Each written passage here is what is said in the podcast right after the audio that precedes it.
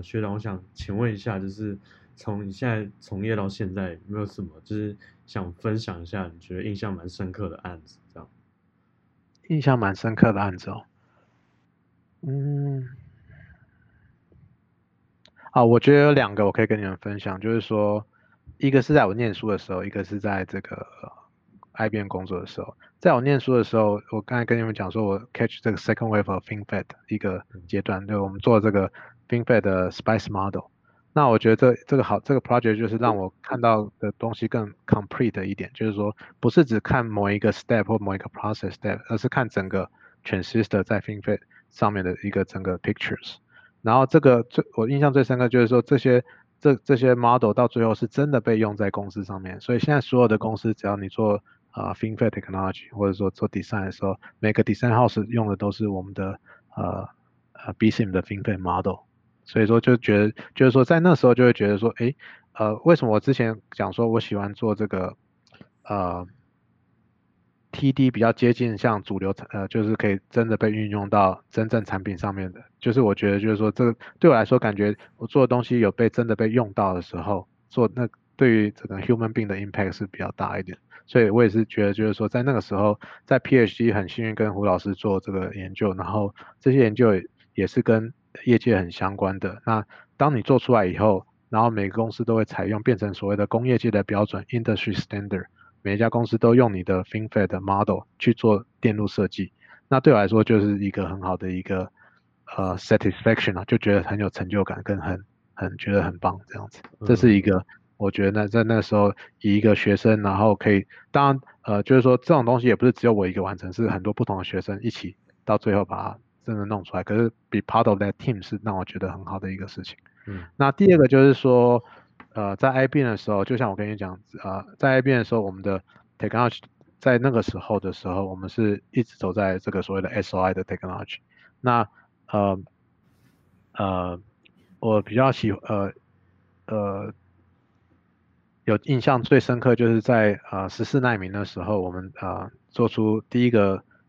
世界上第一个所谓的 FinFET on SOI，就是 FinFET 在做在 SOI 基板上面。然后那个 process technology 啊到最后是呃呃我们在呃 g r o w Foundry 把它生产出来的。然后在那个那些呃晶片到最后就用在所有的很重要一些超级电脑上面。那例如说那呃。到最近才被打破，不过那个呃之前所谓所有的国家美国国家实验室的呃 Summit 或者 Sierra 这两个超级电脑的名字就是 Rank 世界 Number One Number Two，就会觉得说啊你做的呃你做的 technology 有被用在这个全世界最屌最厉害的超级电脑上运作运作最快的上面，然后那些电脑例如说大家之前看到 COVID nineteen，呃他们就把这个超级电脑去算这些病毒的怎么去。去解救这、去治疗这些呃开发这些药或者什么的 simulation，那就觉得说，哎，你你做一些 technology，然后不是说只有写写 paper 以外啊，这些东西还真的有被运用在呃 human beings 上面，然后然后又感觉又是一个很好的、很很值得呃呃呃很值得你的时间上，因为基本上因为大家都花很多时间在在工作上面，那当你当你有这些比较呃呃很好的一些回馈或者很好的一些啊感。感受的时候，就会特别的觉得呃值得纪念。我相信每个人，例如说每个人都呃，我相信举个例子来讲，我相信我的呃同学学长或者学弟在台积电工作的，一定也非常骄傲，他们所有的 process technology 被运用在 iPhone 上面。哎，你今天随便拿一个 iPhone 上面的晶片，就一定有台积电的的技术。哎，那这这就相对来说是一个每个人都会觉得说，哎，我今天做科技业，然后我们有真的有东西是被用在。人类社会上面的，然后是一个这这一个好的方向，对我来说就是一个很值得纪念跟很值得骄傲的一个时候。嗯，呃，那我想再请问一下，就是像像说在 RDT 里面，因为刚刚讲说好像文化其实在不同公司，但是相同内容上面其实没有差别太多。那刚刚好像比较没有提到，就是说如果是不同族群的人，他们呃会不会就是可能在工作上面。一个是他们个性分别怎么样，或是在就是会不会有歧视发生或什么之类的？呃，歧视倒是不至于，这个是呃，尤其在你看到所有的现在每个公司所谓的 diversity，diversity 是非常非常重要的事情。嗯，就是说呃，绝对不不会说。不会说因为有什么种族、族群或是性别而去先去有个 prejudgment call，就是说啊，你一定是怎么样，所以你一定是怎么样。这个是我想在，尤其在美国这么多不同的种族上面融合，这每个公司想要成功，这个势必是不管是政治正确，或是你一定要是打从心里相信这个是非常非常重要的事情。所以我相信，并没有所谓的这个不同的呃。歧视或所谓的偏见在上面，那可能每个不同的种族还是会有一些他们的特性，或是或是这个呃想法。这这当然每个人受教育的 background 或成长的背呃背景都会影响到。可是至少在我看到的，尤其是在呃大家也知道，其实，在半导体制成方面，呃 Asian 就是说像亚洲人、印度人、日本、韩国都是非常的很 strong 的。然后在在美国的时候，你也可以大概在看到在公司里面这方面的族群是非常。非常多的，所以跟跟本本土的美国人都是一般一一样多的这种这个比例，所以说相对来说，大家都其实都已经忘记是什么族群了，就是基本上都是，反正大家都是 international 的一个这个 concept 在运作，所以我倒并没有觉得说有特别，尤其在 process technology 上面，我并没有觉得说有特别的不一样，或是或是呃，你感觉到什么呃 bias，或是说这个。呃，歧视方面的东西。对，那所以如果像一个 team 里面那个的，就是如果亚洲人的比例大概会是会超过到一半吗？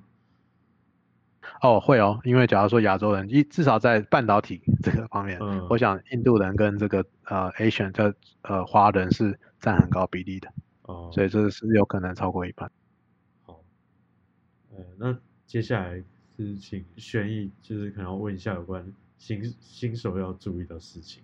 那这个部分主要就是想要请问学长，就是有没有就是对于以后想要从事半导体产业的学生有没有什么建议？那第一个问题会比较大，再问一点，就是说，就是对于说要从事半导体产业，有没有什么就是成功的 mindset 或是 critical 的 skill 或 knowledge？就是无论是说在就是技术方面，或者说你的怎么样的人格特质会比较容易。就是在这个领域成功，这样。我觉得这个问题是很好的问题，然后我也觉得这个问题不是只限于半导体，好，嗯，不是限于半导体，所有的技术相关的，至少对我来讲都是类似的，就是说，呃，你要成，你的问题是要怎么样可以成功吗？还是说，啊，呃，或进去这个 field，或 prepare？不，因为我觉得对每个人成功不太一样，可至少是说在这个产业吧，就是说能够。如鱼得水，要这样可以这样讲。OK，我觉得不管在任何产业，或是至少在技术上面的，你的沟通能力是一定要很好的。好，你不能说就是说，嗯，埋着头做自己的事情，但是你做了很多好的东西以后，你没办法跟人家去 interact。就像我刚才讲的，这些半导体这科技业，呃，这个整个 team 都是很大规模的 team 在做的。那不是说你做一件事就代表整个会成功，你做什么事情都很重要，但是怎么样把你做的事情可以很清楚的跟别人沟通，得到 feedback 再去修正，所以这就是非常 important 的。所以我看到成功的案例或成功的 engineer 或 leaders，一定有很好的特质，就是他们很会 communicate。这 communicate 不是说你呃就是很会讲或者怎么样，而是你可以把很或是只有只有打嘴炮什么的，呃，你你 communicate 是一定要把你很 solid 的东西，不管是你的 team 或者你本身做出的东西，用很简单的语言去跟别人解释。这个是就是说你要怎么样去 communicate effectively。我看到成功的 leader 或成功的 engineers 这方面的技巧是必备的。你一定要可以很清楚的去解释你的东西给别人听，然后又是又很简单很简洁的一个方法去解释。对，所以说，呃，其实这也是我从呃 Professor 那边我是在学生学到的，就是说做半导体物理啊什么，你大家可以想到元件物理是很复杂、很精深的事情，但是到最后怎么样把它由繁化简，真的就是讲一个很简单的 concept 跟别人听，然后去去 set 下一个 milestone，这些都是必备的一个呃一个 mindset。所以我觉得这反而是我看当我在找人或者是 interview 别人的时候，这是我最看重的一个点，或者说。我我我我们 team 谁要呃可以被 promote 什么，这些都是必备的一个条件，就是说大家都很努力啊，努努力是一定要的哈，努力就工作努力这是已经是必备的啊，呃工作超时可能都是 一个必备的必要值了。每一个好的 technical 人，大家都对，也不是说他被迫的。我相信大家对 technical 有热忱的时候，你就自动会加班，你就自动会去把事情做好。哎，所以说那可能好处是我们会比较 flexible，很多时候比较忙的时候就一一路忙下去。但是我想台下电机都是学生一定是这样，我们以前是这样，大家都又会读书又会玩。哎，所以说你怎么样去把事情呃在时间做好，花你的热忱去把它做好，这是一个。所以说我刚才这样呃讲来，就是说我觉得你要成功，第一个就是说你对做这些事情都有热忱，你才会花 extra 的 effort 去把它做出来。另另外一个就是说你要很可以很 effective 的去 communicate 去沟通你的东西，去跟别人。那我觉得这是不管在哪个领域都是相同的，不只是半导体有关的。那因为不同的领域都是，尤其是科技相关，都是很多复杂的呃一些呃一些讯一些呃理论啊，或者是讯号啊，或是结果在里面。那怎么样去呃做好的 solid work 就是一个重要的事情。然后怎么样去沟通，得到 feedback 再修正。那这是另外一个很好很重要的 engineering 的工作，因为我们毕竟我们是 engineering，我们不见得一定是 science，哎，所以所谓的 engineering 很多时候是踩在别人的肩膀上往前进的，哎，那怎么样所谓的踩在别人这样，就是透过不同的以前人做过什么，你怎么去修改，怎么去修正，然后做得更好，把它更 refine，然后这就是一个很重要对于 engineering 的 mindset，怎么样去把好的 engineering 把它做出来。所以说你要在半导体业要成功，我觉得。两个条件就是一个就是你一定要沟通的非常好，非常 effective，然后另外一个就是说你要你的 technical work 要非常 solid，你不能说你你很会沟通，但是你讲都是错的，那也没有人会听你。对，所以说就你要把事情做好，然后又把可以把很简单很清楚的沟通出去，这是两个最重要的呃 concept。OK，了解，那就是就是大概了解说我们就知道在产业上要。具备什么能力之后，就是接下来想要问一些，就是我们现在刚好都大四，所以也都在未来的抉择上遇到一些问题。那有一个就是因为像老师蛮常都在讲说，就是念 PhD 对于自己的职业有帮助，尤其是在半导体这个领域。就比如说系上比较有名的胡正国老师，或是那个刘志伟老师，都会觉得说半导体就是要念 PhD 比较好。那想问一下学长怎么看待这件事情？就一方面是说，哎，那现在工作的人，就是他有念 PhD 跟没念 PhD 的差异，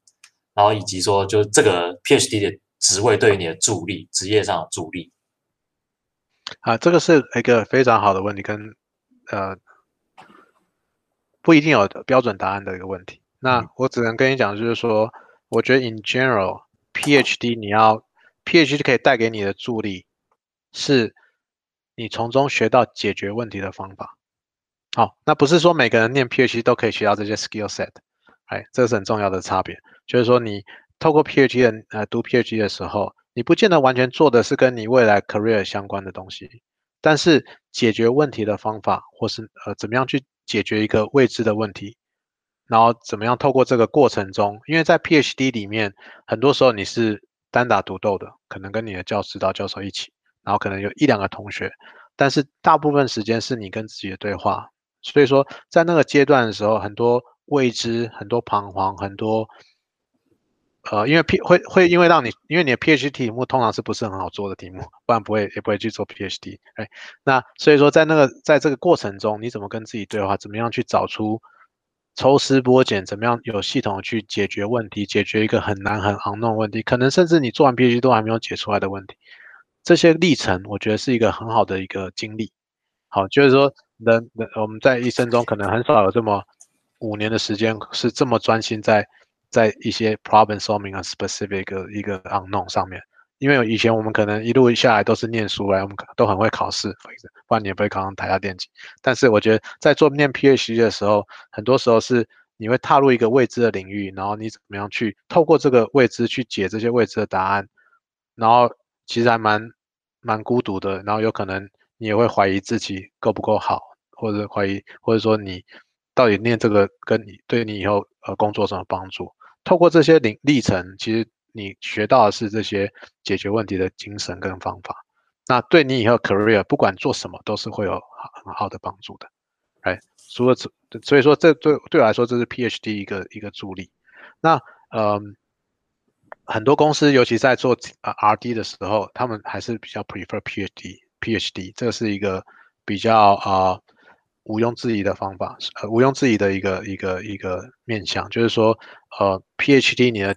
你起始的 job grade 就比较高一点，你的资本就高一点，然后呃由于呃你对问题的解决方法可能也受到比较好的训练，不像可能 master 或者怎么样，就是我们就是读完书，然后可能做一些 project 就结束了。那我觉得透过这些五年的训练或者这几年训练，其实对呃你的就有点像是你 long term 来讲，可能是会比较有帮助的。但是这也不能否认，就是说很多很多杰出的人，他不见得说一定要念 PhD 也可以接触的。像我们的新的 CEO，他是高中毕业就加入 Intel 的，高中毕业，right？然后从他从那个技术员开始做 technician，对，然后慢慢的 Intel 觉得他是很好的，然后也也送他去去念书，去念的呃 Bachelor 跟 Master，但是不见得说你一定要是读完 PhD 才需要去加入，才去公司的。有很多我美国的同学，他们都是已经做过一段时间才来念 PhD 的。好，就以前我在 Berkeley 很多同学，他们可能是日本或是呃韩国的公司派来的。他们已经在公司做一段时间，可能拿 master，然后再来呃 Berkeley 念 PhD 念念个那，然后再回去，这也是都有很多这种呃可能性的。所以我觉得就是说，在半导体这个领域的时候，念 PhD 我会觉得说是呃，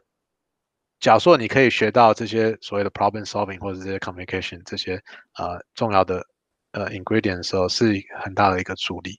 对，所以说这这是对我的一个看法，就是说可能是一个好的事情。那当然说不是说念 PhD 就一定会成功了，就是说你你找人家开始五年，也许你在从 Master 开始就开始做，也许你就 pick up 一些呃 project，那你就把它做出来了，那你的 career 并不会比别念 PhD 的差。所以说这是另外一个可以值得考虑的一个点，这样子。嗯，了解。诶，那学长当初就是是先从刘志伟老师这边念 master，那当初在抉择的时候有考虑说先进业界吗？还是说就因为什么样的原因，然后决定说来美国念 PhD？呃，这是很好的问题，似乎在那个年代，这已经有点久远了。不过呃，为什么会到美国念 PhD 哦？或者说为什么会选择先念 PhD，而是不是说去业界？嗯，啊，那时候刚好也是因为有机会，有机会就是说，呃，Berkeley 有给我全额奖学金，然后所以就就觉得是一个好的机会，然后再加上那时候总觉得说想要来美国看看，其实就很单纯，就想要说扩展一下我的视野，因为我们我们都在台湾生活这么久，然后那时候就觉得说，哎，出国是一个很有趣的事情，然后可以看到不同的呃面相，然后又 Berkeley 又是一个很好的学校，所以说那时候就是一个。比较自然而然的机缘，就是说刚好有这个机会，然后又有提供呃奖学金可以让你去念，然后然后所以就就就就就觉得先先来先来这个念念这个 PhD 这样子，所以是一个机缘呐，就是我觉得还是一个机缘，就是说假设没有奖学金，我也不会出国，哎，所以说这然后呃那那时候的确是有不同的学校都有给奖学金，那这就是说你要怎么选择。在那时候就选择说，哎，啊，因为呃，Berkeley 可能在呃，Professor Wu 又是很很很好的一个教授，所以说那时候就觉得，哎，都水到渠成这样子。嗯，嗯，那就是当初在念 PhD 的时候，有没有就是遇到什么挫折是就比较印象深刻的？因为就毕竟一个人在海外应该也是五五年吧，五六年左右，嗯，有没有遇到什么挫折的事情？我觉得 in general PhD 大家的心情起伏。打怪这些 都是都是难免的，就是说，就像我跟你之前讲的，这个念 PhD 你是解决 unknown，right？就是说，呃，所以说这些很多时候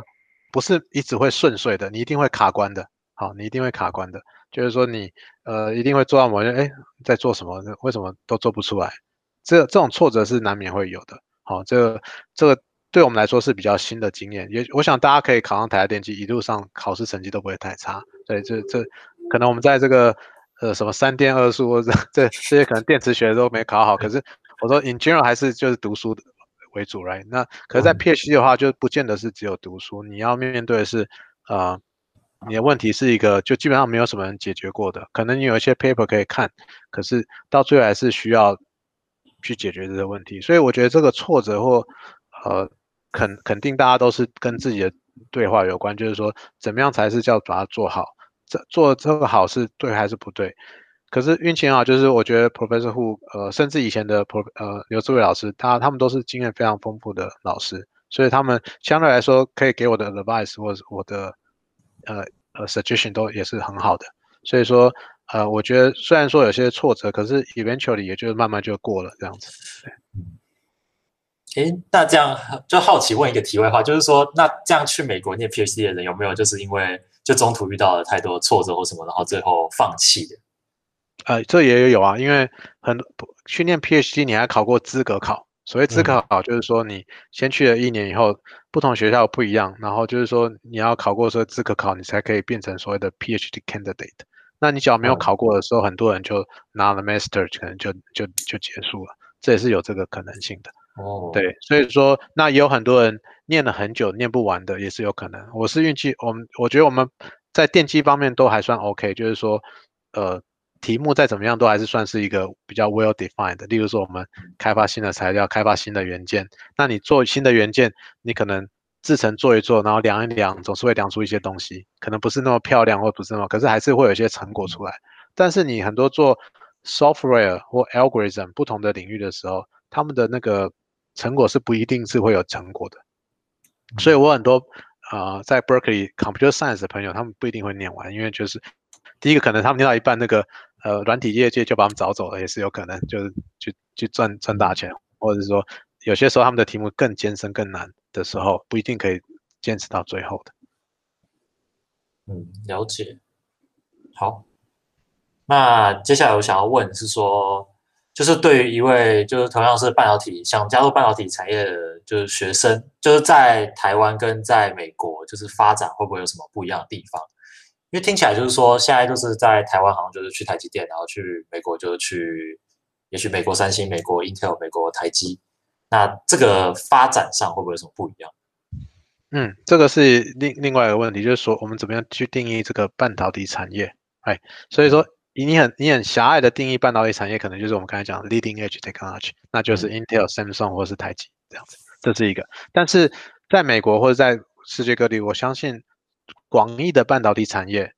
是比较广的，啊，就是说有很多小规模的公司，或者是做不同呃 niche market 的公司，他们可能做我们刚才之前讲过的车用电子，呃，这个射频就是 RF radio frequency 这些呃应用，或高频高频通讯的运用，那这些公司也是属于半导体产业一环，甚至所谓的封装测试，或者是啊封装测试以外，还有就是说不同的。Design House，这也都广泛来说是一个所谓的半导体产业，那就是变成说，呃，在台湾或美国的差别，就是说，你刚才讲过，在台湾在 Process 上面，当然就是呃台积或是不呃会会是比较呃主导，那可是台湾有很多 Design House 或是不同的一些呃产业，那这可是我觉得 In general，我会觉得说，在美国的东西会比较。不一样多一点，就是很多，你可以至少我以我的观察，这可能是我个人的一个嗯想法，或不见得完全正确，但是就是说我感觉上，呃，很多新的东西都是从呃美国开始的，然后你可以看到以前的半导呃记忆体，像 DRAM 或者像呃呃半导体的制成，慢慢都移到日本、亚洲、日本、韩国、台湾。对，就是说，可是新的东西都从美国开始，像现在像这些，你看最最近大家最热门什么 Tesla 啊，这些不同的这些所谓的呃呃自动驾驶或是 VR、AR、Machine Learning，很多都是在啊很多美国的在方林在开始的。那当然，因为呃台湾或是至少以台湾来讲，因为台积电这这个啊这么的好的一个公司，再加上其他的 Design House、联发科这些都都做得非常好，我相信有很多的。呃，开始就是说，开始在注重这些所谓新的领域，什么 AI、machine learning 这些，我我在我看到有很多台湾的公司已经开始在在琢磨，在在在涉猎。那台湾的政府也有科技部也有这做很多这方面的的事情，像我们以前陈良基老师不是有有在在做很多这方面的事情，所以我相信在这方面来讲的话，就是说会有一定的差别，但是我觉得这个差别。不见得是说一定在哪里就比较好，或者在哪里就比较不好，对，所以说这个是肯定是要你要自己去体会，就是说有些人就觉得在新的环境可能是一个有趣的事情，那有些人就会觉得说我在台湾，我的家人都在台湾，那我我在在在留在台湾打拼也是一件很好事情。可是我觉得 in general 就我看到的是台美国的呃多样性可能稍微多一点点，因为毕竟它的服务员比较大，人也比较多一点。那这戏谷有很多创新的东西，不止戏谷，在 Boston、在 Austin、在呃呃 Seattle 或 Oregon 这些不同的几个地块都有很多不同的产业在那边。那这这这这对于你的选择性会多一点点，这是我的看法。了解。因为现在就是说，蛮多教授也都会说，就是好像如果你只是要走这个领域，好像台湾就已经蛮不错了。就包含刚刚讲的，就 IC design 啊，半导体，其实台湾都现在都是联发科这几年也就比之前好，所以就会遇到这种状况，说，哎，那到底要去台湾还是去美国？对，这个也是，其实在二十年前，我那时候就已经有有类似的像呃问题。我我很多很优秀的同学，他们大家在那时候都国防役就留下来，就直接去的，就透过国防役就留下来四年去半导体公司念完硕士就去了，这也是很多一个，所以说这也是呃。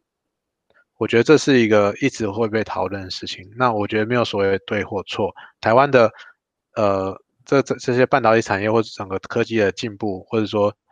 我们有很多这个 startup company 在那边，就是不见得一定是这这整个产业对于整个社会的一个呃正面的一个所谓的 positive feedback，就是说整个产业或整个人才的流动是一个好的事情，因为你一定要人才一定要有机会嘛，就要舞台。所以我相信，当你呃。透过台积电、联发科这些比较大的产业去带动整个整个产业的一个蓬勃发展的时候，相信对于整个机会面的话，是对台湾是一个好事情。所以留下来肯定有好多好的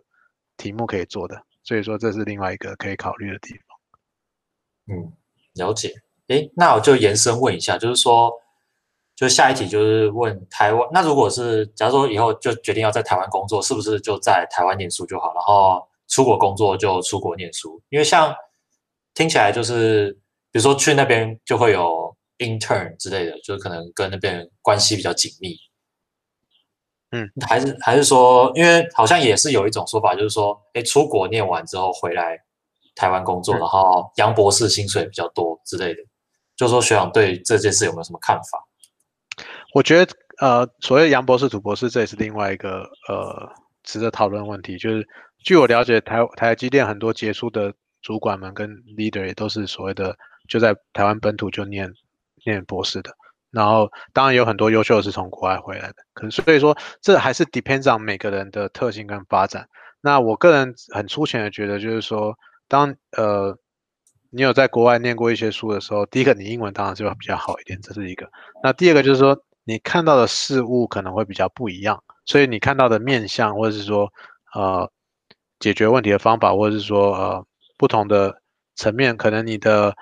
呃你看到的东西会比较多样化，这是一个好处，right？那另那当然，我觉得到最后还是取决于每个人能力跟什么。我有很多朋友在国外，在国内念完 PhD 以后，可能到国外去做个一两年的 postdoc，就是说去看一下不同的的的面相，然后再回来，这也是很常发生的。然后所以说这就 depends on 你的工作的机会跟跟跟这个。projects，很多人觉得毕业以后留在美国继续工作也是好事情，但是要是台湾有好好的机会回来也不见得不好，因为毕竟家人都在台湾，哎，所以说这还是取决于，嗯，你呃我们的工作机会跟呃不同的 project 在哪里做会比较适合。那我唯一可以看到的优点就是可能出国念书，你的看到的东西会稍微不一样，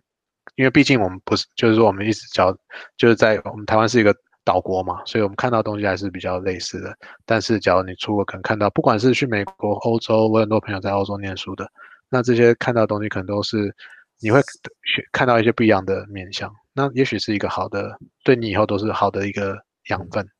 对。本集内容到此结束，谢谢您的收听。更多精彩内容，请锁定 NTV Podcast。